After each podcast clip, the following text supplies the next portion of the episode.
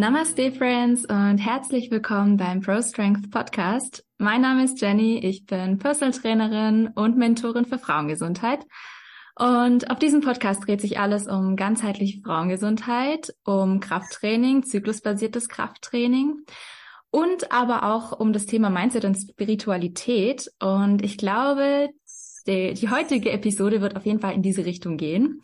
Ich habe nämlich wieder einen Gast, eine Gästin bei mir, und zwar die liebe Corina von Manipura Empowerment. Und die Corina, die arbeitet energetisch. Was das genau bedeutet, ähm, wie das in der Praxis aussieht, ähm, ja, wie, wie man sich das vorstellen kann, werden wir heute so ein bisschen besprechen. Und bevor du dich vorstellst, habe ich eine Frage für dich zum Eingang. Ähm, stelle ich eigentlich allen meinen Gästinnen zum Anfang. Was bedeutet Stärke für dich? Hallo, liebe Jenny. Danke erstmal für die Einladung. Ich freue mich wahnsinnig, dass ich heute bei dir Gästin sein darf und ein bisschen was über Energiearbeit erzählen darf. Und du startest direkt mit einer sehr spannenden Frage.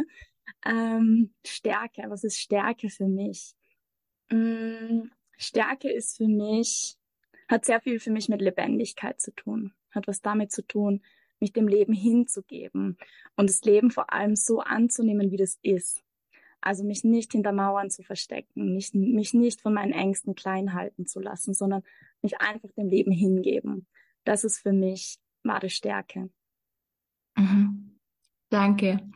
Ich finde es immer so, so, so spannend zu schauen, wie unterschiedlich die Antworten auf die Frage sind aber im Endeffekt treffen sie sich alle in der Essenz wieder. Ja. Und das finde ich so spannend. Ich könnte wirklich eine ganze Episode machen nur von den Antworten und es ist so, so, so schön, einfach die individuelle Perspektive auf diese Frage zu hören von der Person, wie es einfach jeder für sich interpretiert und doch im Kern bezeichnen wir Stärke immer wieder als das Gleiche. So dieses, ähm, alles annehmen, dieses ähm, auch die negativen oder schlechten Seiten sein lassen und nicht wegschieben, sondern wirklich präsent sein, alles annehmen, da sein. Danke ja. dafür auf jeden Fall. Ähm, ja, stell dich doch gerne mal vor. Ähm, ich habe ja schon ein bisschen angeteasert, du arbeitest energetisch. Wer bist du eigentlich und was machst du? Was bedeutet energetische Arbeit? Genau, sehr gerne. Ja, ich bin die Corina. Ich komme aus Österreich, bin aber seit ungefähr anderthalb Jahren in der Welt unterwegs und bin gerade dabei, meinen Wohnsitz nach Mexiko zu verlagern. Und ähm, ja, ich bin Anwenderin der Energiearbeit, ähm, bin Selbsterfahrungstrainerin und Epigenetik-Coach und verbinde das Ganze ähm, in meiner ganz eigenen Arbeitsweise und begleite meine Klienten und Klientinnen eigentlich dabei, mehr Leichtigkeit und Wohlbefinden in ihrem Leben zu kreieren. Auf welcher Ebene das auch immer sein mag, auf körperlicher Ebene, auf seelischer Ebene, auf mentaler Ebene. Ähm, da gibt es eigentlich keine Einschränkung. Und was bedeutet Energiearbeit? Das ist immer so die erste Frage bei den Erstgesprächen. Was machst du eigentlich? Was tust du da und warum funktioniert das? Ähm, ich arbeite mit deinem Energiekörper. Das heißt, ähm, wenn du zu mir kommst, ähm, gehe ich davon aus, dass du nicht nur in deinem physischen Körper existierst, sondern dass du vor allem Energie bist. Und die Quantenphysik erklärt uns das ähm, ja sehr einfach eigentlich. Und ich versuche das einfach jetzt mal in zwei Minuten zu machen, ohne wissenschaftlich zu werden. Ähm, wir bestehen aus 50 Billionen Zellen. Jede einzelne Zelle ist im Grunde nichts als Atome. Und wir wissen, dass ein Atom aus 99,9999 Prozent Energie besteht. Das heißt, ich als Mensch bin zu 99,99 Prozent Energie und zu 0,0001 Prozent Materie. Das heißt, das, was ich da sehe, was ich anfassen kann, ist im Grunde nur 0,001 Prozent meiner Existenz. Das heißt, für mich ist es logisch in, in der Welt der Energiearbeit, dass ich, wenn ich eine Beschwerde habe, zum Beispiel auf körperlicher Ebene, mir das Energiesystem anschaue. Also versuche, diese Beschwerde mit den 99,99 Prozent ähm, wieder in Balance zu bringen und mich nicht auf die 0,0001 Prozent Materie, auf den anfassbaren materiellen Körper konzentrieren.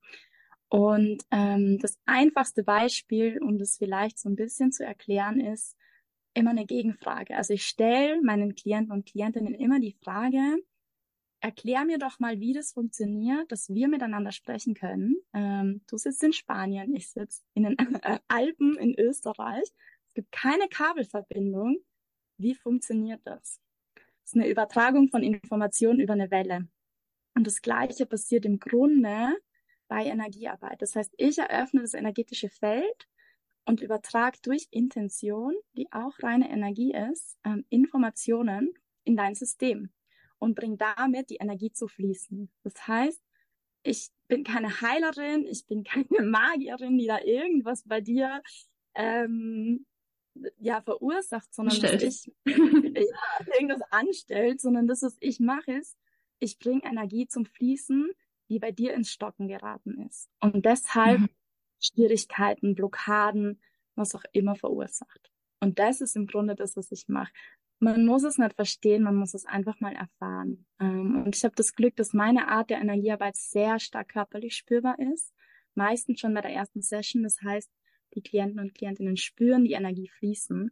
Und es hilft natürlich sehr. Dann kann man den Kopf ein bisschen ausschalten, wenn der Körper einfach merkt, wow, ich spüre gerade ganz genau, wo die Energie zu fließen beginnt. Genau. Wow. Wow, ich fand gerade den Vergleich mit unserem Zoom-Meeting, das wir hier gerade machen, richtig mindblowing. Also wirklich, ich bin gerade sprachlos. ähm, ja, doch, das ist einfach der beste, das beste Beispiel dafür, wie wir das Thema auch irgendwie zugänglicher machen können. Weil ich glaube, Energiearbeit landet ja immer so ein bisschen in dieser spirituellen Ecke, ohne dass ich jetzt das abwerten möchte oder so Richtung Esoterik. Ähm, ich selber finde, ich bin ein sehr spiritueller Mensch. Für mich hat das was Positives. Für andere Menschen bedeutet der Begriff vielleicht eher was Negatives oder was Abgefahrenes, was Unerklärbares, Gruseliges. Ähm, aber genau so hast du ja eigentlich erklärt, wie, wie rational das eigentlich auch sein kann wie wissenschaftlich ja. das sein kann und wie erklärbar ja. das auch sein kann. Mega, mega krass. Ähm, also ich bin ja auch Yoga-Lehrerin und ähm, habe ayurvedische Ausbildungen gemacht und da kam mir sowas in der Richtung ja auch mal über den Weg. und zwar habe ich da gelernt, dass es ähm, dass der Körper beziehungsweise dass wir Menschen allgemein aus verschiedenen Schichten bestehen. Also mhm. dass wir quasi sagen können, das, was wir hier sehen, ist nur so eine Schicht. Also ich sehe dich als deine wirklich menschliche Physis, aber drumherum sind noch ganz, ganz viele Schichten, die wir so mit dem bloßen Auge nicht sehen können, die aber trotzdem existieren. Also zum Beispiel ähm, der Energiekörper, ähm, Mentalkörper, Unterscheidungskörper und Glückseligkeitskörper. Die haben mhm. alle ganz verschiedene ja, Funktionen oder die haben einen bestimmten ähm, ja, ich sag mal, Fingerabdruck in unserem System. Und mhm.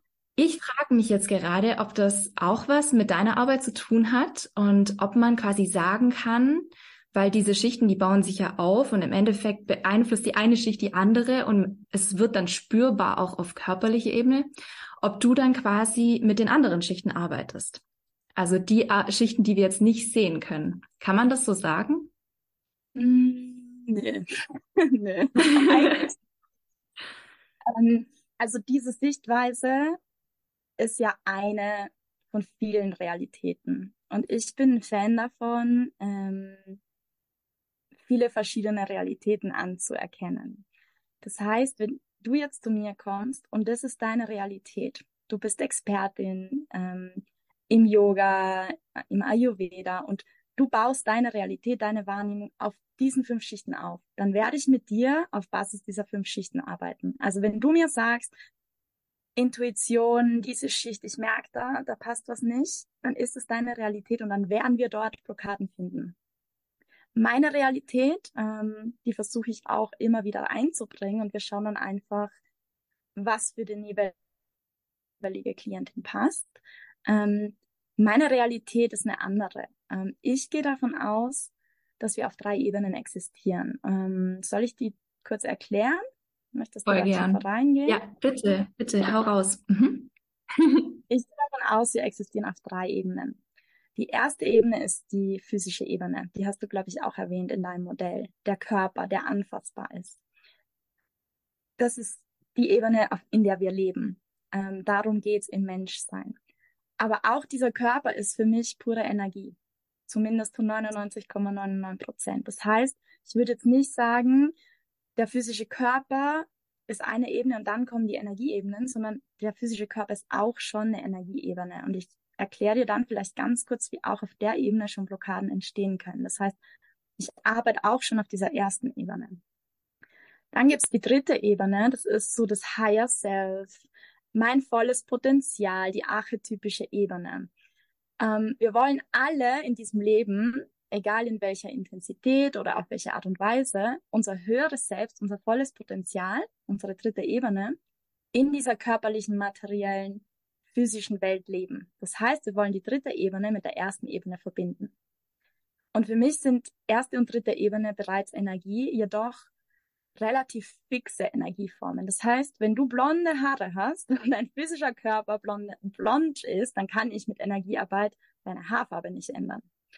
Die erste Ebene. Die dritte Ebene ist deine Seele. Das ist so die Grundessenz unseres Seins. Auch die ist relativ fest. Also die kann ich an sich nicht verändern, die Seelenessenz. Ich kann nur vielleicht Narben aus Vorinkarnationen auflösen oder dir bei der Auflösung helfen. Was die beiden Ebenen verbindet, ist die bewegliche Energieschicht, das Energiefeld, in dem ich arbeite. Und für mich geht es im Leben darum, dass die Seele Erfahrungen macht über diese energetische Ebene im physischen Körper. Ähm, das klingt jetzt wahnsinnig kompliziert. Ich gebe dir vielleicht einfach mal ein Beispiel. Wenn du in deinem Krafttraining eine Verletzung hast, ähm, du hebst du schwere Gewichte und du brichst dir dein Schlüsselbein. Fällt mir jetzt einfach gerade ein, weil ich das Beispiel vor ein paar Wochen hatte. das Schlüsselbein ist gebrochen. Dann ist es dein Körper, ne? Ähm, dein Körper hat eine Verletzung. Aber nicht nur dein Körper, sondern auch der Energiekörper. Das ist so die Blaupause hinter dem physischen Körper.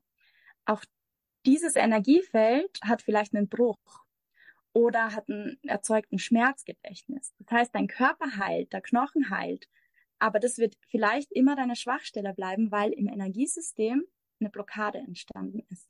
Mhm. Das heißt, es kann von der körperlichen Ebene kommen. Dann kann, dann kann die Blockade auch von der seelischen Ebene kommen. Wenn die Seele in der Vorinkarnation zum Beispiel sehr viel Leid erlebt hat. Es geht jetzt schon sehr weit, es geht jetzt schon in frühere Leben dann kann die Seele so eine starke Verletzung haben, die sie mitbringt ähm, und die sich dann später auf körperlicher Ebene zeigt. Ähm, ich habe immer Schmerzen und kein Arzt der Welt kann mir sagen, woher das kommt. Bei mir ähm, zeigt sich das sehr oft bei Endometriose, bei Klientinnen mit Endometriose.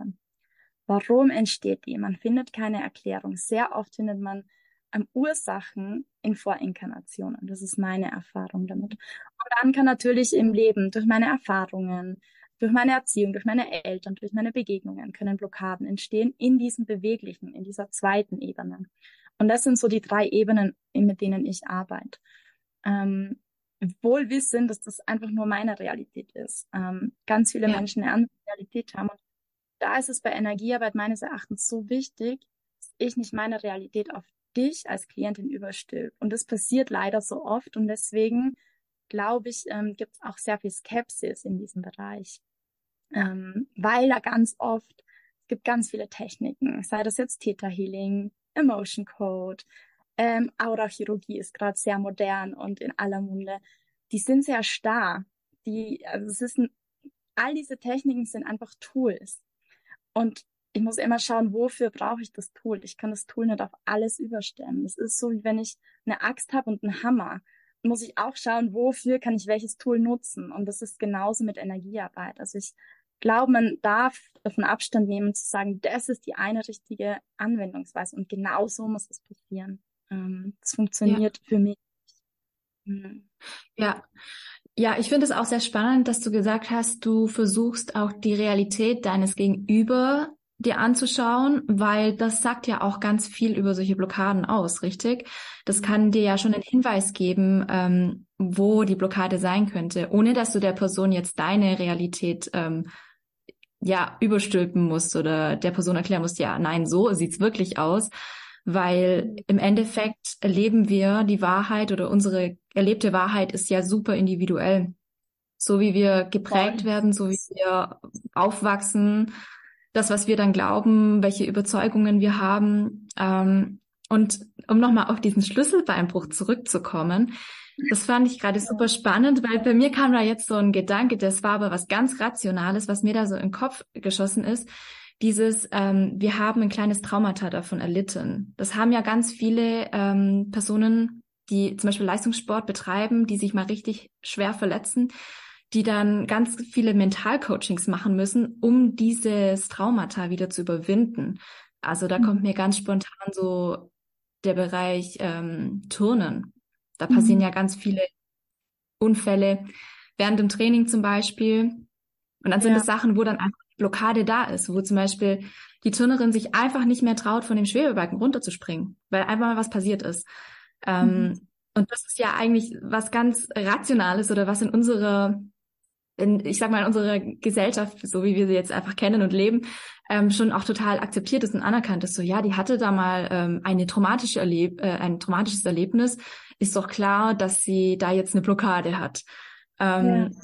Wenn man das so beschreibt, dann ist das meistens total logisch, aber wenn man dann von der Energieperspektive kommt, sind die Leute immer so, hä, von was redet die denn? So, was ist Energie? Also was will sie jetzt damit? Und ich glaube, es gibt schon viele Kritiker, die das einfach nicht so wahrhaben wollen oder die das so ein bisschen ablehnen, die vielleicht auch behaupten, dass es gar nicht möglich ist, dass sowas nicht existiert. Ähm, gehst du mit solchen Leuten ins Gespräch oder sagst du einfach, hey, das ist deine Realität, you do you? Wie mhm. gehst du mit solchen Menschen um? Mm, also mittlerweile kreuze ich tatsächlich sehr selten die Wege von solchen Menschen. Ähm, am Anfang war das von mir so ein Bedürfnis, ähm, ich muss die Menschen überzeugen. Ich muss ihnen erklären, ich muss ihnen zeigen, ich muss ihnen anbieten, eine Session zu machen, damit sie das fühlen können. Das war ganz klar aus einem Mangel heraus. Ähm, und das ist auch was, das ist so eins der ersten Dinge, mit denen ich arbeite, mit vor allem aber auch mit Frauen, dieses, ich muss meine Arbeit für andere verständlich machen.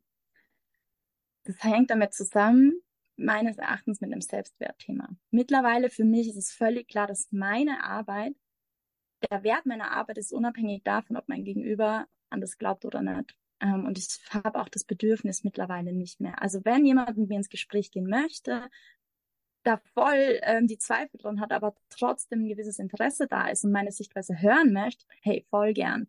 Ähm, ich akzeptiere das auch, wenn andere Menschen sagen, das funktioniert für mich nicht, das ist Humbug, ähm, Blödsinn, Schwindlerei, ähm, Geldmacherei, ist völlig okay. Ich gehe ins Gespräch, aber ich habe nimmer das Bedürfnis, Menschen zu überzeugen, weil das ist einfach nicht meine Arbeit. Meine Arbeit ist Energie zu bewegen und die Menschen, die das möchten, ähm, die lade ich gerne ein. Ähm, da freue ich mich drauf, das machen zu können. Und die, die das nicht wollen, ähm, da habe ich auch kein Bedürfnis, meine Energie daran zu investieren und auch meine Zeit zu investieren. Also Gespräch, ja, wenn eine ja. Offenheit da ist, aber keine Überzeugungsarbeit. Ja. ja, klar. Denkst du dann, ist es eine Voraussetzung, dass die Person offen sein muss? Also was, ich weiß nicht, ob das ein reales Szenario ist, aber was wäre, wenn jetzt eine Person zu dir kommt, die total verschlossen ist und sagt, nö, ich glaube nicht, dass da was dran ist. Und genau deswegen habe ich dich jetzt gebucht und du sollst mir jetzt zeigen, ähm, wie das Ganze funktioniert oder du sollst mir jetzt einfach beweisen, dass es funktioniert. Ähm, ist es eine Voraussetzung, dass eine Person offen gegenüber Energiearbeit ist? Oder würde es auch funktionieren, wenn die Person sagt, nö, ich glaube da gar nicht dran? Ja, ähm, also grundsätzlich würde ich das ablehnen, ähm, mit der Person zu arbeiten, weil wenn kein Will, also wenn die Intention da ist, mir zu zeigen, dass meine Arbeit Schwachsinn ist, dann habe ich kein Interesse dran, da zu arbeiten. Was aber immer wieder vorkommt, ist, ähm, dass Menschen zu mir kommen, die sagen, ey, ich glaube nicht, dass das funktioniert, aber hey, ich möchte ausprobieren. Deswegen mache ich auch immer Erstgespräche. Also ich, mu ich muss einfach die Energie spüren. Es ist vollkommen, vollkommen irrelevant, ob du dran glaubst oder nicht. Wenn ich das Gefühl habe, da ist eine Offenheit da, dann let's go for it. Um, ähm, let's do that. Um, ähm, lass uns das ausprobieren. Wenn ich merke, da ist eine volle Abwehr, um, ähm, dann macht das gar keinen Sinn. Und grundsätzlich würde ich sagen, dass meine Arbeit nicht davon abhängt, wie deine Einstellung ist oder wie die Einstellung meines Gegenübers ist. Das Outcome aber schon, weil Energiearbeit ist, wie gesagt, keine Zauberei. Was mache ich? Ich bringe die Energie in Bewegung. Ich löse das, was in der Vergangenheit passiert ist und gebe dir Inputs auf den Weg über die Selbsterfahrung, wie du neue Wege einschlagen kannst. Und dann passiert Veränderung und Transformation. Die Lösung ist nicht, du kommst zu mir, ich mache die Arbeit und du gehst aus der Session raus und alles ist toll. Also es braucht immer diesen, diese Aktivität ähm, du empfängst quasi von mir den Energiefluss und dann gehst du ins Leisten, ins aktive Verändern in den meisten Fällen. Und wenn das nicht gegeben ist, dann wird auch keine Veränderung stattfinden. Ähm, warum? Ich nehme die energetische Blockade raus. Du bleibst aber auf deinem Weg und schließt neue Blockaden ein, die dein Muster stützen. Das heißt, ähm, die Energiearbeit hat funktioniert, aber du kannst deine Richtung nicht ändern, weil du einfach die Schritte nicht änderst. Und ähm, so würde ich es erklären. Also ich würde nicht sagen, dass meine Arbeit von, von dem, ja, von der Gedankenausrichtung des Klienten abhängt, ähm, aber die Veränderung dann definitiv. Und es zeigt auch die Arbeit mit Kindern. Ich arbeite sehr viel mit Kindern, die glauben nicht an irgendwas oder glauben an etwas anderes. Die sind einfach und da sind die ähm, Veränderungen einfach krass, auch bei Tieren zum Beispiel. Mhm. Ähm, das traue ich mich dazu sagen, es hat keinen Einfluss auf die Arbeit an sich. Es kommt darauf an, was der Klient oder die Klientin dann damit macht. Und was halt oft passiert, ist, dass Frauen ihre Männer gerne zu mir schicken möchten. Und, Und die wollen nicht. dann nach monatelangem ähm, auf sie einreden, dazu überreden lassen. Und da auch ohne Vorgespräch geht's nicht. Und dann spüre ich eh, okay, ist da, ist da im System was offen? ähm, oder nicht. Und wenn da nichts offen ist, dann ähm, ja, sage ich das auch ab und, und lehne das auch ab. Ähm, einfach auch um meine Energie, ja, irgendwie dann zu sparen. Ja. genau. Ja. Ja, deine Energie auch zu schützen. Ich meine, das ist auch in deiner Arbeit dein höchstes Gut oder das ist auch dein, ja, dein wichtigstes Asset. Damit arbeitest du ja auch, beziehungsweise du brauchst ja auch immer Zugriff auf deine Kraft, beziehungsweise du kannst nur in Service sein, wenn du auch wirklich, ähm, wenn deine Tasse sozusagen voll ist. Ja. ja. Ich finde das spannend, dass du gesagt hast. Ja. Ich wollte, ich wollte noch einen Vergleich bringen. Ähm, ich liebe es einfach mit Vergleichen zu arbeiten. Aber also ich war ja Juristin ähm, sieben mhm. Jahre lang. Ähm, ich wurde zum Beispiel als Juristin nie gefragt, ob ich glaube, dass meine Arbeit von der Einstellung des Klienten abhängt, sondern meine Arbeit als Juristin ist immer gleichwertig und ob der Klient dann auf meinen Ratschlag hört oder nicht, das ist dann seine Sache und davon hängt dann auch der Ausgang des Falls ab. Und es ist so spannend, ja. dass in diesen spirituellen Bereichen so viel Skepsis da ist. Geil, ähm, oder? Es ist einfach Wahnsinn. Äh, so spannend, ja. auch den Vergleich immer wieder zu ziehen. Ja. ja. Ja, das ist das beste Beispiel. Das ist, egal über was wir reden, wenn es nicht ähm, einen gewissen eingebürgerten Standard in der Gesellschaft hat. Ich weiß nicht, wie ich das beschreiben soll, aber so dieses, wir wissen, was Ärztinnen machen, wir wissen, was Juristinnen machen, aber mhm. wir wissen vielleicht, was Energie ähm, ArbeiterInnen machen oder was ähm, zum Beispiel in meinem Fall TrainerInnen machen, die sich mit dem Zyklus auseinandersetzen. Und da herrscht dann schon so eine Skepsis, weil man die Erfahrung vielleicht noch nicht gemacht hat oder weil man einfach ähm, auf was stößt, das ein komplett neues Weltbild vielleicht auch öffnet oder vielleicht ganz viel voraussetzt, dass man sich dem gegenüber auch öffnen kann. Weil du hast auch gesagt, mit Kindern kannst du sehr, sehr gut arbeiten und ich glaube, das ist einfach, weil die Kinder auch nicht hinterfragen. Kinder stellen ja. dir nicht die Frage, ob es funktioniert. Kinder gehen ja, oder ich vermute mal, Kinder gehen einfach davon aus, dass es funktioniert. Und das ist vielleicht der Riesenunterschied zwischen erwachsenen Menschen, die im Zerdenken und Überdenken ähm, versinken, gegenüber denen, die einfach ähm, sich hingeben. Ja, und, und das ähm, so, ja. Entschuldigung, das, was du sagst mit dem Zerdenken, also Gedanken in der Welt der Energiearbeit, Gedanken sind pure Energie. Und alles, was in der Welt materiell geschaffen ist, ist aus einem Gedanken, aus einer Idee, aus einer Vision entstanden. Und ja. wir im Bereich der Energiearbeit wissen einfach, wie krass die Kraft der Gedanken ist. Und man kann ja zum Beispiel auch den Placebo-Effekt er ähm, erklären. Und irgendwann, ähm, und der beschreibt ja einfach die Kraft der Gedanken. Der beschreibt einfach, wie krass unsere Gedanken auf unser System wirken. Und irgendwann ist es aus welcher Richtung auch immer, da kann man jetzt in verschiedenste Richtungen gehen, ähm, in eine Ecke geschoben worden und diese Kraft der Gedanken ist einfach abgesprochen worden. Ähm, der Wert ist ihr genommen worden. Ähm, und deswegen ist uns oft nicht bewusst, wie viel wir mit das funktioniert nicht, oh, ich bin so blöd, ähm, mit sonstigen Glaubenssätzen ähm, unserem System antun.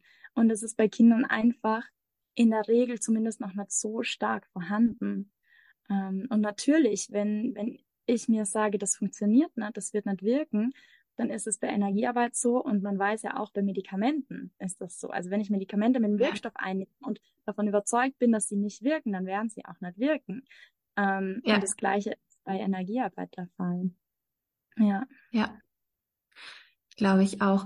Ähm, meine generelle Frage, gibt es einen Unterschied zwischen dem Energiesystem von Frauen und von Männern? Mhm.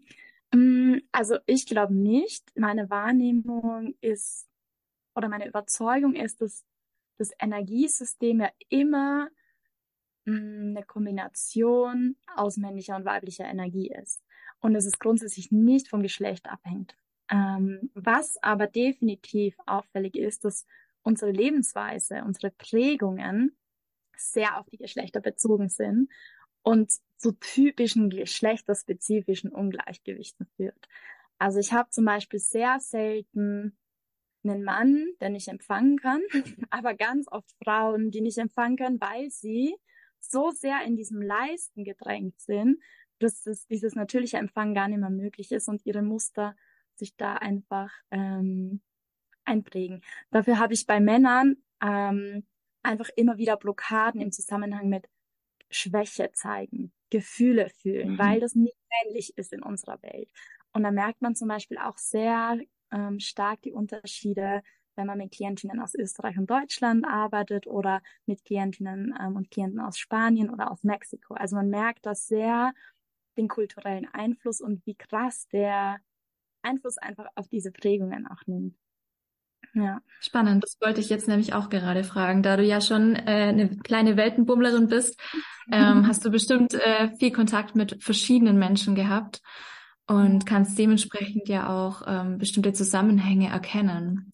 Ja, mega, mega spannend. Also ich habe kürzlich, ich weiß nicht, ob das stimmt, ich habe kürzlich gehört, dass auch im Zusammenhang zum Beispiel mit PMS-Symptomen oder diesen Heißhungerattacken in manchen Kulturen ähm, da gar kein großer Deal draus gemacht wird, weil das einfach dort nicht existiert. Weil ähm, wir zum Beispiel jetzt in der westlichen Welt auch viel zum Beispiel durch Filme lernen.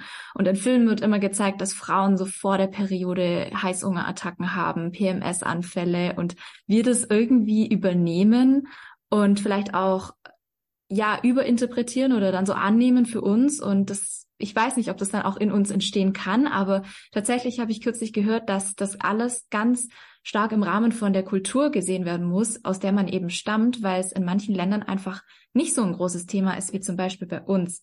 Aber ich meine, da mhm. spielt auch so was wie Verhütung, also gerade Kontrazeptiva und so äh, spielt natürlich auch eine Rolle. Ja. ja. Aber würdest du sagen, dass Frauen trotzdem auch ein Sonderfall sind, wenn sie eine Menstruation haben? Weil so wie ich die Menstruation für mich empfinde, ist das ja schon in verschiedene Phasen gegliedert und ich würde sagen, so die erste Phase ist tatsächlich schon von männlicher Energie geprägt und die mhm. zweite so von weiblicher Energie oder man spricht auch so von Yin und Yang Energie, kann man jetzt ja auch aussprechen, wie man möchte. Ähm, würdest du sagen, dass ähm, gerade beim Thema Menstruation Blockaden bei Frauen entstehen, weil sie nicht in die weibliche Energie kommen oder weil sie nur männliche Energie leben oder andersrum? Also was sind da so die häufigsten Blockaden, die dir begegnen? Mhm. Ähm, ja, also auf alle Fälle ähm, wenn ich meine Weiblichkeit nicht lebe, wenn ich meinen Zyklus nicht lebe, dann lebe ich nicht nach meiner Natur. Das heißt, wenn ich den ignoriere, unterdrücke ich auch meine Natur und dann kann mein System auf lange Sicht nicht im Balance bleiben. Ähm, das ist einfach nicht möglich. Das heißt, wenn Beschwerden im Zyklus auftreten, und ich würde es jetzt gar nicht nur auf die Menstruation beschränken, ähm, sondern wenn Beschwerden in meinem Zyklus auftreten, dann ist es immer ein Hinweis, okay, irgendwo ist die weibliche und männliche Energie vielleicht nicht in Balance. Ähm, irgendwo lebe ich vielleicht meinen Zyklus nicht, meine Natur nicht. Ähm, das kann so viele verschiedene Ursachen haben. Sehr oft ist es einfach über Generationen schon weitergegeben. Und ich glaube, dass es kein Zufall ist, dass immer mehr Frauen, gerade in unseren breiten Kreisen, zum Beispiel an Endometriose leiden. Ähm, man sagt immer, die Endometriose ist die Ursache für meine Schmerzen, aber die Endometriose ist nicht die Ursache. Die Endometriose ist ein Symptom und die Ursache für mich ist ein Ungleichgewicht in meinem System, weil warum sollte mein System die produzieren, wenn es in Balance ist, wenn es im, Gleich im Gleichgewicht ist? Und ähm, natürlich, das Erste, was man sich immer anschaut, ist, lebst du deine Phasen? Also wenn eine Frau zu mir kommt, die krasse Menstruationsbeschwerden hat, ähm, dann schauen wir uns mal an, okay, kennst du überhaupt deine vier Phasen? Meistens kommt ein Nein. Ähm, allein dieses Bewusstsein über die vier Phasen nimmt oft schon Teile des Schmerzes. Ich sage jetzt nicht, dass die komplett verschwinden, bei manchen Frauen ja, ähm, bei manchen Frauen reicht das Hinschauen. Ähm, aber zumindest dieses Bewusstsein reicht schon mal, einzutauchen. Und was mir auch immer stärker auffällt, ist, dass diese violette lila Phase zum Beispiel, also diese zweite Zyklushälfte vor allem, ähm, in Zyklusworkshops, in diversen ähm, Frauenkreise auch immer als so anstrengend dargestellt wird. Und ist halt einfach nicht der Fall. Also meines Erachtens muss das nicht so sein. Wenn man seinen Zyklus wirklich lebt, ähm, dann kann man diese Phase so richtig, richtig nice für sich nutzen. Und ja, das ist manchmal anstrengend, aber auch nicht immer. Und es kann sein, dass man in diesen Phasen voll im Flow ist, wenn man bei sich bleibt, wenn man in die Ruhe gehen kann, wenn man empfangen kann. Und wir leben einfach in einer extremen, krassen Leistungsgesellschaft. Und es ist wahnsinnig schwer, wenn man zum Beispiel im Berufsalltag steckt. Ähm, und ich war Juristin in einem großen Unternehmen, international tätig das ist unfassbar schwer. Selbst wenn man bewusst ist, selbst wenn man weiß, das sind meine Phasen, es ist nicht immer leicht, sich da rauszunehmen. Und es bedarf einfach immer wieder dieses Balanceakts ähm, durch Energiearbeit, durch was auch immer dein Tool ist. Ähm, da findet jeder für sich das eigene. Aber man muss, man darf das immer wieder auskorrigieren. Und weil wir vorher drüber geredet haben, na, Spiritualität ist so ein bisschen, wird oft belächelt und wenn du sagst, du machst zyklusbasiertes Krafttraining, dann wissen die Leute auch nicht so, was, was soll man damit anfangen. Man darf halt nicht vergessen, dass es noch gar nicht so lange her ist, dass Frauen oder vor allem Frauen gefoltert wurden, ermordet wurden dafür, dass sie mit ihrem Zyklus und mit der Natur in Verbundenheit waren. Das ist so diese Hexenwunde. Ähm, also mhm. Also diese Zyklusverbundenheit, diese Naturverbundenheit, hat ja in einem Femizid ähm, geendet. Und energetisch steckt es einfach noch in unseren Energiefeldern. Und das sieht man zum Beispiel sehr stark, wenn Mädchen zu mir kommen, die sind 16, 17 und die haben so krasse Menstruationsschmerzen, dass die ohne Schmerztabletten nicht mehr aufstehen können in dem Alter ist es sehr ungewöhnlich, dass die selbst zu viele Blockaden eingeschlossen haben. Und das weist so darauf hin, dass das von über Generationen kommt ist. Und dann schaut man sich den Uterus energetisch an. Was steckt da fest? Was steckt in den Eileitern fest? Ähm, warum ist meine violette Phase geprägt von Wut, von Weinkrämpfen? Warum will ich, dass mein Freund weggeht und dann will ich aber, dass er da ist und ich habe diesen Zwiespalt? das sind oft Kriegstraumata drin. Also man hat die Männer gehen gelassen und die sind nicht mehr wiedergekommen. Jetzt brauche ich in der violetten Phase meinen Raum. Der Mann soll gehen und es triggert über Generationen weitergegebene Traumata. Ähm, und ich weiß gar nicht, was mit mir passiert. Also das Thema Zyklus, da ist so viel Heilungsbedarf, aber auch so viel Magie ja. drin. Ähm, es ist jetzt schwer zu sagen, das ist so das Klassische.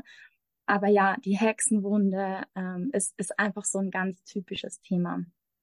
Ähm, das ja. ganz häufig, auch in den letzten Monaten, ähm, auftaucht. Und ich glaube, das Bewusstsein wird einfach ja größer dafür. Mhm. Da fällt mir auch gerade spontan ein, dass ähm, das Schweigen über den Zyklus, was wir ja eigentlich immer jahrelang praktiziert haben, praktizieren mussten, dass dieses Schweigen zum einen ja auch der Nährboden für Scham ist, für Schuld, für ähm, ganz viele, ja, ganz viele negativen Gefühle, ähm, mit denen wir dann umgehen müssen. Allein weil ja. wir denken, wir dürften nicht drüber sprechen oder weil wir es so gelernt haben und weil da einfach auch diese Hemmungen da sind. Also wenn ich mich zurückerinnere an meine ähm, Jugendzeit, ich hatte nicht ein Problem, andere Mädchen zu fragen, ob sie mir ein Tampon geben können. Aber ich habe gesehen, dass es bei vielen anderen ganz viel Scham ausgelöst hat.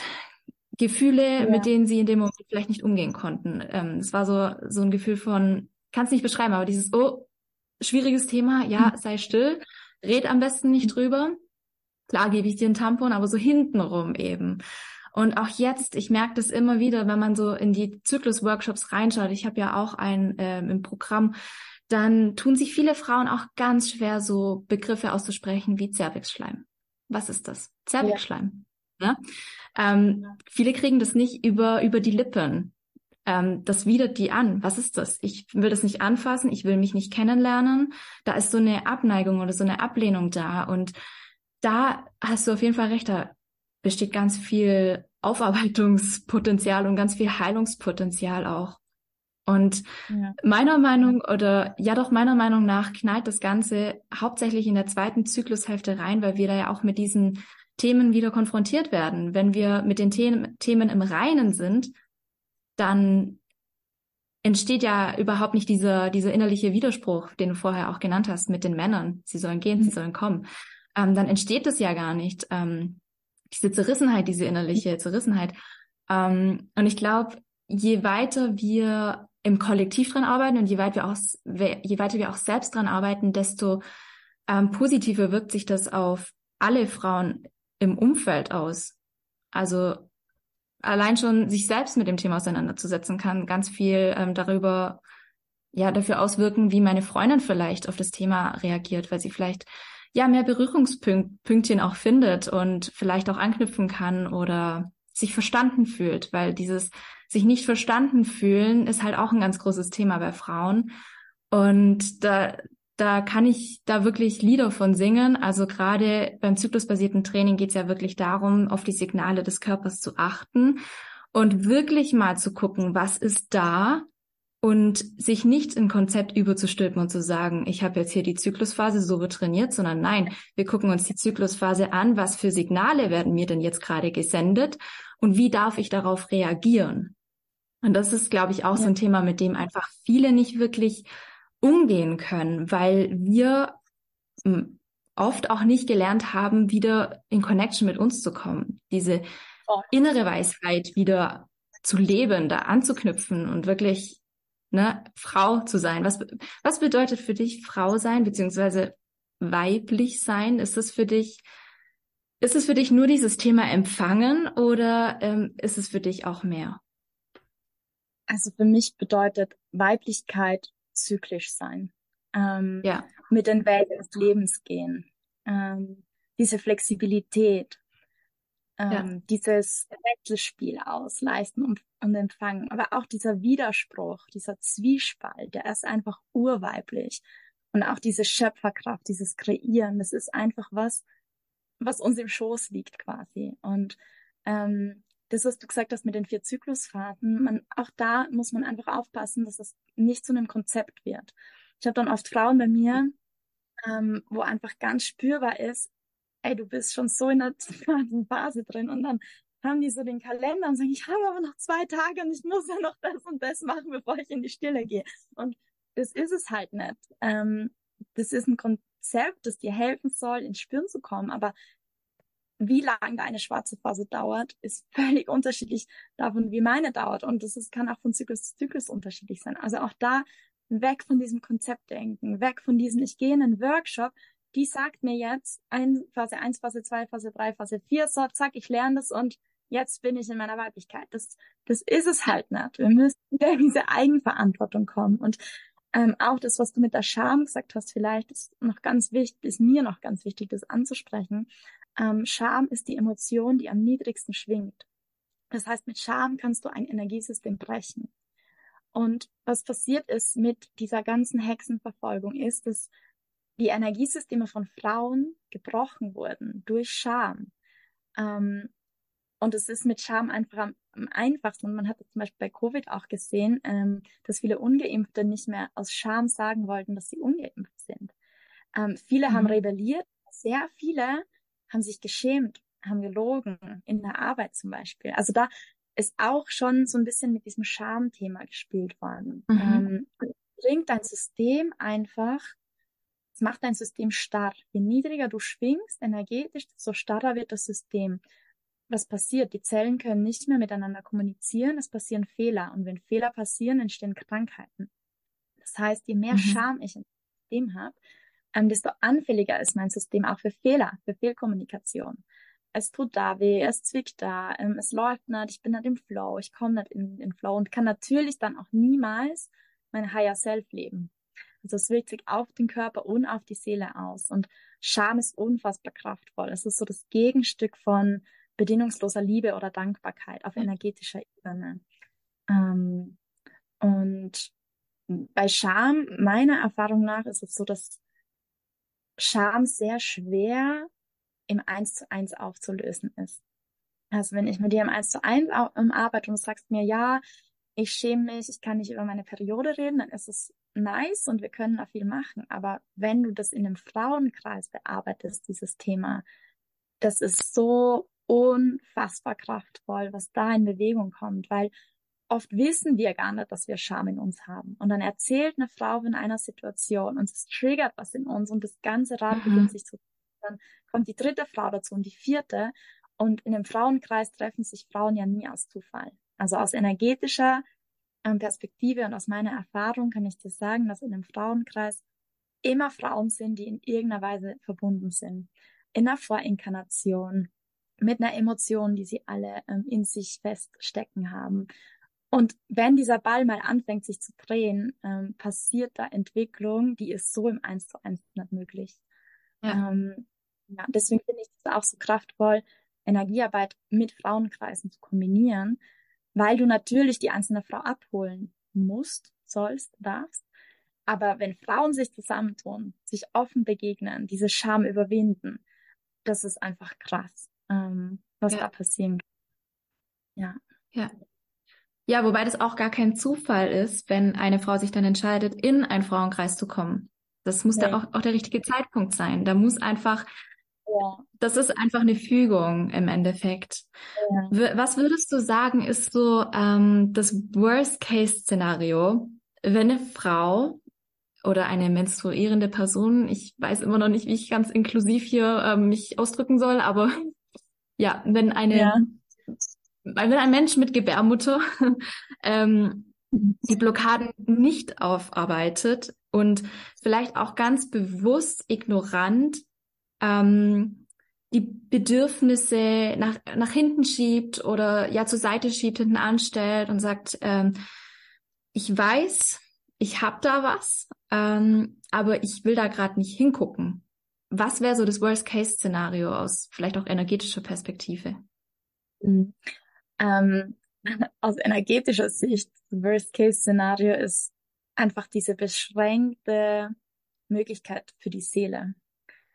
Die Seele ist auf dieser Welt, um zu erleben, um Erfahrungen zu machen. Wenn ich merke und spüre, da ist ein Thema und ich bleib klein, dann kann meine Seele sich nicht voll entfalten. Das ist so für mich aus aus Sicht der Energiearbeit das Worst-Case-Szenario. Für die meisten Menschen ist das Worst-Case-Szenario Krankheit. Krank werden, Schmerzen haben, Leid empfinden. Und das kann sich auf unterschiedlichsten Ebenen zeigen. Also wenn ich Themen mit meiner Weiblichkeit habe, dann ist es sehr wahrscheinlich, dass sich das im Rahmen meines Zykluses zeigt, Menstruationsbeschwerden. Ähm, ich habe keine Blutung, ich habe eine sehr, sehr, sehr krass starke, lange Blutung. Die Blutung bleibt aus, Endometriose, Zysten, ähm, vor allem auch im Brustbereich, immer wieder Zysten, ähm, krass schmerzende Brüste in der zweiten Zyklushälfte, Migräne, also alles, was zyklusbedingt auftritt, immer wieder Blasenentzündungen in der weißen Phase zum Beispiel, so ein Klassiker. Ich komme eigentlich wieder in den Flow, ich kann mir Fülle nicht gönnen, Blasenentzündung, mir geht schlecht, ich habe das Leid bei mir. Zack, perfekt. Das ist so ein ganz klassisches Thema. Ähm, und was ich, was viele vergessen und was ich einfach als ganz, ganz, ganz, ganz schlimm empfinde, ist, wenn ich das weitergebe, wenn ich das vererb. Das heißt, ich habe Themen in meinem Zyklus, ich habe Themen in meiner Weiblichkeit, ich weiß, da sitzt was, aber ich schaff's nicht mehr, die anzuschauen. Und ich habe Kinder, ich gebe das weiter, in welcher Form auch immer. Ich gebe das an die nächste Generation und auch an die übernächste. Ähm, das heißt, wenn ich ein Mädchen gebäre, eine Tochter gebäre, dann trägt die ja ihre Eizellen von Beginn an schon in sich. Das heißt, wenn ich meine Themen nicht bearbeite, gebe ich das an meine Tochter und an ihre Kinder direkt weiter. Auch ja. wenn sie das ablöst, ist es im Energiefeld trotzdem schon mitgegeben. Und das ist für mich immer so, für mich persönlich das Worst-Case-Szenario. Wenn ich für mich als meine Person mir vorstelle, dass ich das weitergebe, diesen ganzen Shit, den ich schon spüre, den, den ich schon wahrnehme, wehtut und ich so Angst vor diesem Schmerz habe und mir den nicht anschauen möchte und aber dann weiß, dass ich das weitergebe. Ähm, das ist für mich so die schlimmste Vorstellung eigentlich. Mhm. Ja. Ja. Ich kann mir vorstellen, dass viele Frauen ähm, sich dessen vielleicht bewusst sind, aber sich vielleicht auch nicht trauen hinzuschauen. Oder ganz viele Ausreden kommen.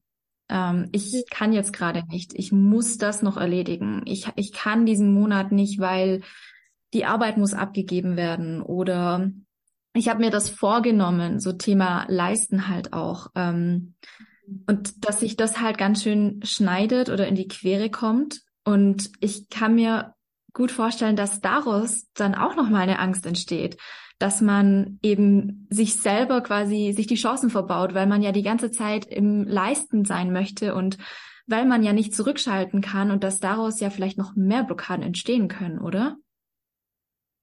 Aus dem immer im Leisten sein meinst du? Ja, beziehungsweise dieses, also diese Mischung aus, ich weiß, da ist ein Problem da, ich schaue nicht hin, weil ich muss ja leisten. Genau. Ja, es ist, also es ist dann so ein zweiter Kreislauf quasi, der mit Verleugnung dann Genau. Und Also das ist das eine das andere bedingt, ja.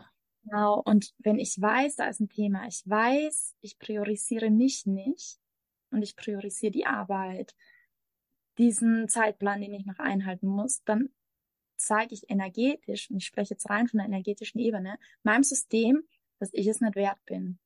Das heißt, Frauen, die dieses Verhalten haben, die sich bewusst sind, aber dann die Priorisierung nicht schaffen für sich selbst, schließen ganz viel Minderwertigkeit und Wertlosigkeit ein.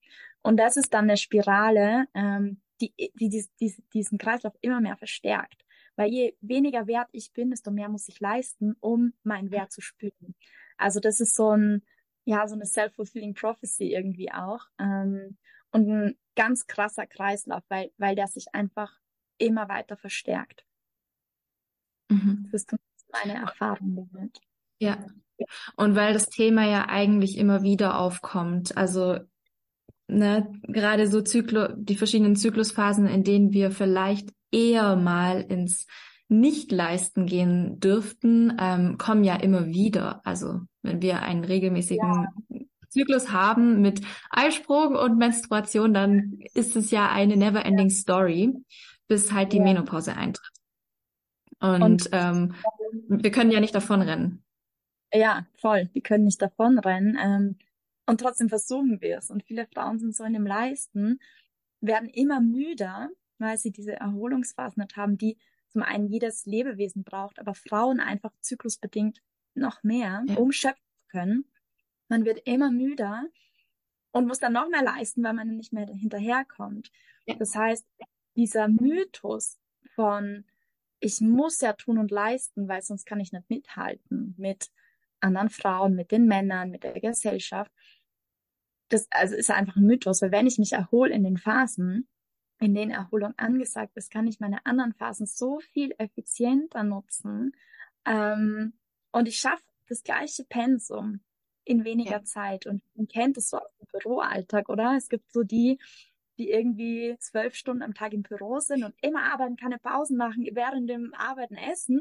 Und dann gibt's einfach die, die sich, keine Ahnung, anderthalb Stunden zur Mittagspause setzen und dann voll effizient immer wieder Pausen machen und effizient das Gleiche schaffen. Ähm, mhm. Es ist so ein Irrtum, dass wenn ich wie so ein Hamster im Rad immer versuche, schneller zu rennen, dass ich dann mehr schaffe. Dein Energielevel wird runtergehen, dein Energiesystem ähm, wird niedriger schwingen, du wirst Blockaden einschließen. Das kannst du nicht vermeiden, wenn du so gegen deine Natur arbeitest. Und damit kannst du nicht effizient sein. Vielleicht auf kurze ja. Zeit, ähm, auf kurze, vielleicht mittelfristige ja. Zeit. Ja, aber langfristig kannst, wirst du das Energielevel nicht halten können. Und meistens ist es dann so, dass man krank wird. Und das ist auch so für viele der Einstieg in die Energiearbeit. Wenn sie mhm. krank sind und kein, ja, sie keine andere Methode sehen, um damit klarzukommen, oder es keine medizinische Erklärung gibt. Das ist ganz, ganz oft ähm, der Einstieg von Menschen in Energiearbeit. Ja. Ja, mir kommt gerade das Äquivalent aus dem zyklusbasierten Training nochmal, weil du gesagt hast, viele ähm, brennen aus in the long run sozusagen. Also viele ja. arbeiten, arbeiten, arbeiten, arbeiten und denken dann, sie müssten noch mehr leisten und brennen dann quasi aus. Und das ist eigentlich genau das Szenario, was man im zyklusbasierten Training so schön aufarbeitet, weil wir einfach da regelmäßige Deload-Phasen reinlegen. Trainingsfreie Tage. Tage, die bewusst da sind, um zu erholen, weil ohne Erholung gibt es auch keinen Fortschritt.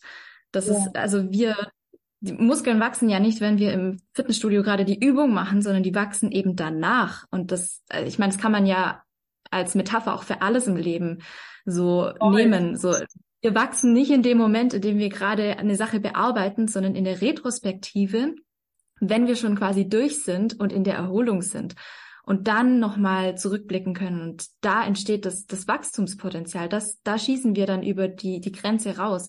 Aber es muss halt immer dieses Mindestmaß an, an Reiz quasi da sein, dass überhaupt Wachstum entsteht. Und im yes. zyklusbasierten Training ist es ja so, dass, dass wir zum Beispiel sagen, das kommt ganz drauf an, wie deine ähm, zweite Zyklushälfte abläuft. Es kommt ganz drauf an, wie du dich da fühlst und wie sehr du dich belasten kannst. Aber das sind ganz viele Faktoren, die damit reinspielen. Eben, du, wir bestehen ja nicht nur aus, ähm, also unser Alltag besteht ja nicht nur aus Schlafen, Essen, Trainieren, sondern in der Regel haben wir noch ganz, ganz, ganz viel, das parallel dazu läuft. Und das sind alles Faktoren, die mit einbezogen werden dürfen, weil all diese Faktoren beeinflussen ja auch, wie unser Zyklus abläuft. Also im Endeffekt können wir auch nicht die Zyklen vorausplanen und sagen, okay, an Tag X machen wir das Workout, weil wir wissen ja noch gar nicht, was so die Rahmenbedingungen sein werden und wie unser Zyklus darauf reagiert. So Stichwort Reisen oder un unerwarteter Stress oder irgendwelche Zusatzaufgaben, die dann kommen, die, un die uns halt erstmal überfordern, können ja auch ein Grund dafür sein, dass sich alles nach hinten verschiebt oder dass eben ein Eisprung ausbleibt und mit sowas dann eben zu arbeiten und immer in den Ist-Zustand zu kommen und nicht in das Soll zu gehen. Ja. So dieses, ja. Ich gucke mir jetzt nicht das Soll an, so soll die Zyklusphase sein, sondern nein, ich gucke mir das Ist an, so ist die Zyklusphase gerade und darauf reagiere ich sozusagen. Ja. ja. Es geht immer um das Ist, ähm, meines Erachtens. Also ich kann ja auch, es muss gar nicht sein, dass sich mein Zyklus verschiebt, aber vielleicht fühle ich mich auch einfach mal in der weißen Zyklusphase nach, hey, ich brauche jetzt Pause, weil es kommt ein Konflikt von außen, es kommt ein Stressfaktor von außen, whatever. Ähm, und das, was du gesagt hast, der Muskel wächst im, im Ruhezustand, nachdem der Reiz da war. Das ist auch der Grund, ähm, warum ich mit sehr vielen Frauen in der violetten oder schwarzen Phase arbeite, weil da der Wachstum stattfindet. In dieser Phase findet die Entwicklung aus deinen Verstrickungen statt. Das heißt, es gibt auch so ein, ähm, die Phasen der Entwicklung basiert auf den Zyklusphasen der Frau. Ähm, ich arbeite auch gerade einen Workshop dazu, der kommt irgendwann in der ersten Jahreshälfte. Und da geht's genau drum. Ähm, in der weißen Phase gehe ich raus in die Welt, ja, ich bin voller Energie, ich lebe mich aus, ich probiere Neues aus. Das Ganze festigt sich im Laufe ähm, der weißen zur roten Phase. Und dann kommt dieser Widerspruch. Das heißt, neues Verhalten hat sich gefestigt. Es passt nicht mehr ganz mit meinem alten System zusammen. Es kommt ein Widerspruch, es kommt ein Zwiespalt. Und da muss ich in mich gehen, um den erstmal zu sehen, anzunehmen, zu akzeptieren, damit er sich dann transformieren kann, damit ich dann wachsen kann. Und Transformation ist nichts anderes als Wachstum. Und was bei uns und vor allem bei uns Frauen so oft passiert ist, dass wir Information bekommen, aber es nicht schaffen, in die Transformation zu gehen. Das heißt, wir machen tausend Kurse. Wir, wir, wir eignen uns alle, diese, alles Wissen der Welt an. Wir wissen, aber wir schaffen es nicht, in diese Wachstumsphase zu gehen, weil wir nicht in die Dunkelheit gehen können, weil wir nicht ins Empfangen gehen können, weil wir nicht in die Stille gehen können. Und das ist aber die Phase, wo die Transformation stattfindet, wo mein Verhalten sich verändern kann. Ähm, und wenn ich die Phase auslasse, sieht man ganz oft dann, oh, ich weiß ja, das ist mein Muster, aber es triggert mich immer wieder. Ja. Und dann befindet man sich in so einem Kreislauf und nicht in einer Spirale. Ähm, und ich sage immer, in einer Spirale, das ist so das Ziel, wenn ich mit Frauen oder generell mit Klienten und Klientinnen arbeite, ist das Ziel nicht, dass dein Trigger nie wiederkommt. Der wird vielleicht im Laufe deines Lebens wiederkommen, aber du bist auf einer anderen Ebene, weil du dich entwickelt hast, weil du in Transformation gegangen bist. Das Problem ist, wenn du in einem Kreislauf festsitzt, wenn du immer wieder an die gleiche Stelle kommst, ohne dich zu bewegen, ohne eine neue Sichtweise einzunehmen. Ähm, und dazu braucht es einfach diese violette Zyklusphase, die sich am Anfang, wenn man da in diesen Kreislauf einsteckt, vielleicht nicht nice anfühlt. Die tut weh, da kommt Schmerz, da kommt Wut, ähm, da kommen neue Einsichten, die man vielleicht nicht sehen möchte, die man nicht fühlen möchte. Aber da ist so viel geschenkt drin. Und das ist so ein Vorteil, den wir einfach haben, ähm, gegenüber den Männern, die auch einen Zyklus haben, aber einen anderen, die gehen nicht automatisch so in diese Tiefe. Ähm, deswegen empfehle ich auch immer allen Frauen, zerrt nicht an euren Männern, nur weil ihr gerade in diese spirituelle Persönlichkeitsentwicklung geht. Die kommen dann, wenn sie dran sind. Ähm, ihr müsst die nicht mitnehmen, weil die haben diesen Zyklus. Dann ist es auch okay. Also wir müssen uns auch davon verabschieden, dass wir immer wollen, dass alle den gleichen Weg mit uns mitgehen. Es ist okay, dass der Mann erstmal denkt, so, ey, jetzt zündet die sich da Räucherstäbchen immer zum Vollmond an und macht hier irgendwelche whatever. Äh, es ist okay, wenn das für dich gut ist, wenn da in dir was passiert. Du musst nicht die ganze Welt mitnehmen. Mach das erstmal für dich. Und du hast es vorher auch schon gesagt.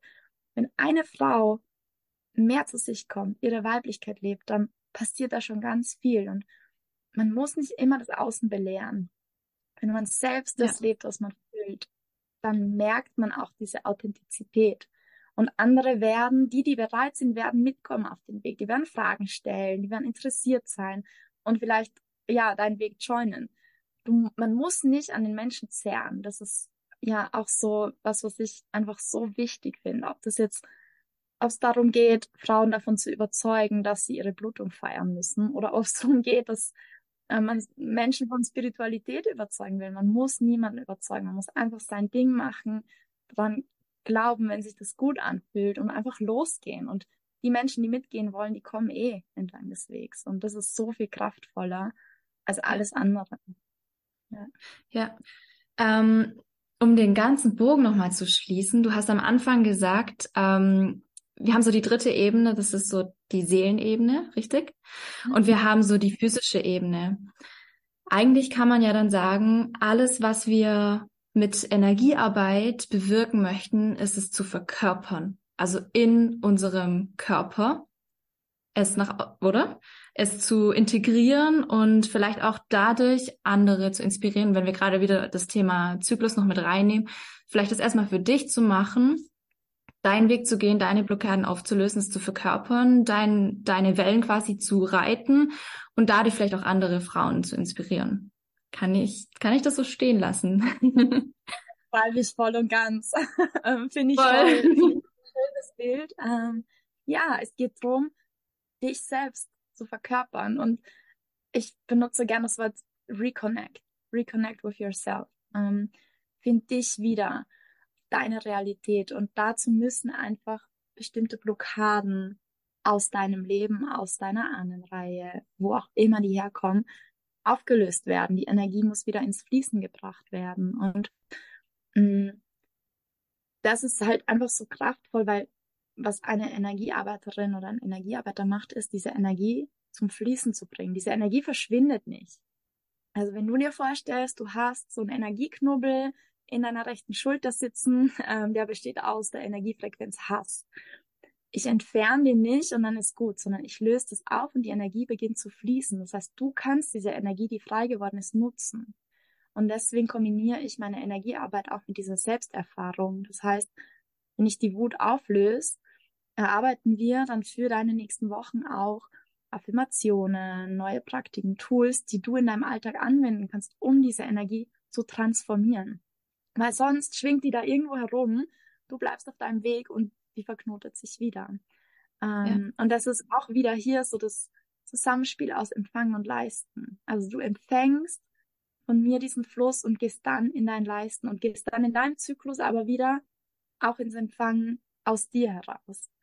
Ähm, mhm. Und darum geht, damit wirst du immer mehr, immer ein Stückchen mehr du selbst. Ja. Mega, mega schön beschrieben. Bei dir ist das Thema Menstruationszyklus und äh, Energiearbeit ja gerade ein richtig großes Ding, weil bei dir steht ja ein ganz großes Projekt bevor. Ähm, mhm. Kleiner Teaser an dieser Stelle, auch mit ayurvedischer Begleitung. Vielleicht magst du da mal einen, einen kurzen Einblick geben, ähm, was denn jetzt so die nächsten Wochen passiert und für wen das denn jetzt noch interessant sein könnte, wenn es tatsächlich noch Frauen gibt, die sagen, hey, das Interview fand ich gerade so mega, ich muss da mehr erfahren, dann hast du auf jeden Fall gerade was am Laufen. Magst du da mal einen genau. kleinen Einblick geben? Voll gerne. Genau, die liebe Nadine äh, und ich haben uns zusammengetan und haben eine Kooperation gestartet und ein Programm entwickelt, ähm, Satanama. Ähm, und wir begleiten Frauen für sechs Monate zurück ins Wohlbefinden mit ihrem Zyklus. Ähm, die Zielgruppe sind Frauen, die sich unwohl fühlen mit ihrem Zyklus, die auch Zyklusbeschwerden haben. Ähm, es geht von ausbleibender Periode, unerfüllter Kinderwunsch, Menstruationsbeschwerden, Endometriose, ähm, Infektionen, die zyklusbedingt sind. Also wenn eine Frau sagt, ja, ich bin mit meinem Zyklus nicht voll im Einklang. Ich merke, da hakt's oder ich habe tatsächlich auch körperliche Probleme. Ähm, dann spring rein in Satanama. Ähm, das ist genau das Richtige für dich.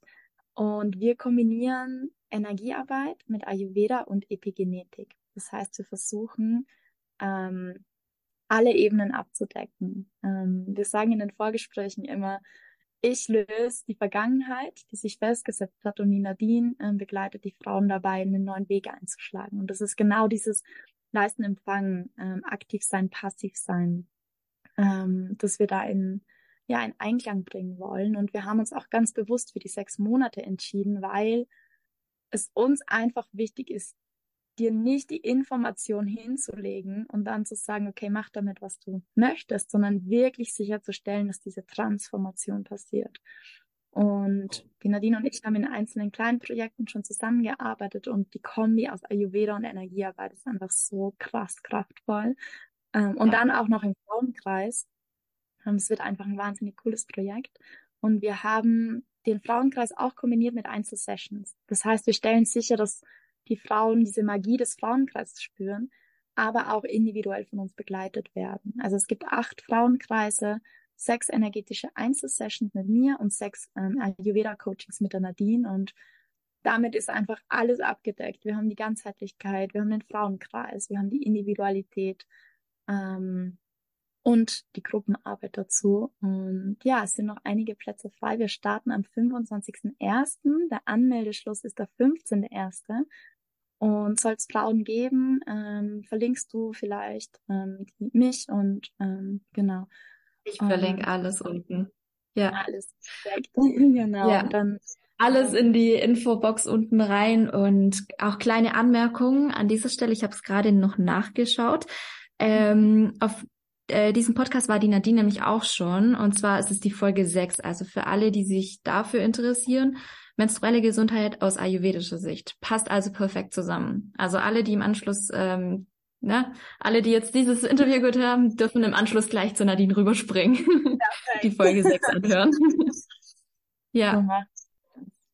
Mega, mega krass. Also Satanama, das, das schreit nach Potenzial, das schreit nach Transformation. Und ähm, ja, hätte ich nicht einen wundervollen Zyklus, dann wäre ich da wahrscheinlich auch am Start.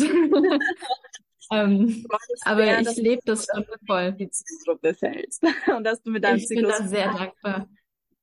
Ja, da, doch, ich bin da sehr dankbar dafür, dass ich einen sehr, sehr, sehr schönen Zyklus habe, den ich sehr genießen kann und umso mehr möchte ich einfach die Aufmerksamkeit für dieses Thema wecken oder auch andere Frauen darauf aufmerksam machen, die vielleicht das nicht so empfinden und die sich das aber wünschen. Und gerade auch ähm, das Interview mit dir kann vielleicht nochmal ein Impuls sein für alle Frauen da draußen, die sich einfach nicht so cool fühlen, gerade mit ihrem Zyklus, sich das Angebot anzuschauen und einfach mal abzuchecken. Ihr macht auch ähm, Vorgespräche, richtig? Genau. Und da genau, kann man ja alles weitere dann abchecken. Genau. Und es ist auch einfach so wichtig, dieses Bewusstsein zu schaffen, dass Zyklusbeschwerden nicht normal sind. Also es kommen immer wieder Frauen zu uns, die dann sagen, oh, voll krass, ich habe da einen Post gelesen, eine Story gesehen. Und es ist nicht normal, ähm, dass ich zwei Tage Schmerzen habe. Es ist nicht normal, ähm, dass das und das passiert. Und es ist auch so wichtig, darüber zu sprechen, dass ein Zyklus nicht schrecklich sein muss, dass eine Periode nicht schrecklich sein muss, dass eine violette Phase nicht anstrengend sein muss. Ähm, ja. Und auch dafür Bewusstsein zu schaffen. Ja. Bewusstsein zu schaffen und in dem Sinne auch wieder ähm, sich klar zu machen, dass jede Person eine andere Realität hat. Und meine Realität, in meiner Realität ist der Zyklus was richtig Cooles, aber in der Realität von einer anderen Frau ist es vielleicht einfach nicht so. Und das auch zu respektieren, also gegenseitig sich zu respektieren. Ja. Voll. Absolut. Ich würde, ich würde sagen, ähm, bevor wir das Interview beenden, hast du noch irgendetwas, irgendeinen Mythos, irgend, ähm, keine Ahnung, irgendein Vorurteil, irgendwas, das du loswerden möchtest? Ein paar Worte noch zum Schluss. Ja, also kein Mythos, aber ähm, einen Gedanken, den ich da lassen möchte. Oder auch eine Bitte. Gebt nicht eure Selbstverantwortung ab. Nicht, wenn ihr energetisch arbeitet, nicht, wenn ihr zum Arzt geht. Ähm, holt euch Informationen ein, holt euch andere Sichtweisen ein, holt euch Beratung ein, aber gebt nicht eure Selbstverantwortung ab. Egal in welche Richtung das geht. Das ist so wichtig, wenn es gerade um das Thema Frau sein, Weiblichkeit geht. Ähm, da ist so viel Intuition, da ist so viel Raum für euer Bauchgefühl, so viel Wissen, das so tief in dem Frausein steckt gebt das nicht ab und das dürfen wir einfach ja alle lernen, alle gemeinsam. Genau, das möchte ich noch da lassen, meine Erinnerung rufen. Danke. Ich glaube, ich sage einfach gar nichts mehr dazu. Vielen lieben Dank. Das war wunder wundervoll. Auch deine letzten Worte waren wunder wunderschön. Ähm, ich danke dir für deine ganze Weisheit, für alles, was du geteilt hast und ja, an alle ZuhörerInnen, wir hören uns dann die nächste Woche wieder. Und dann bis zum nächsten Mal. Ciao. Vielen Dank. Ciao.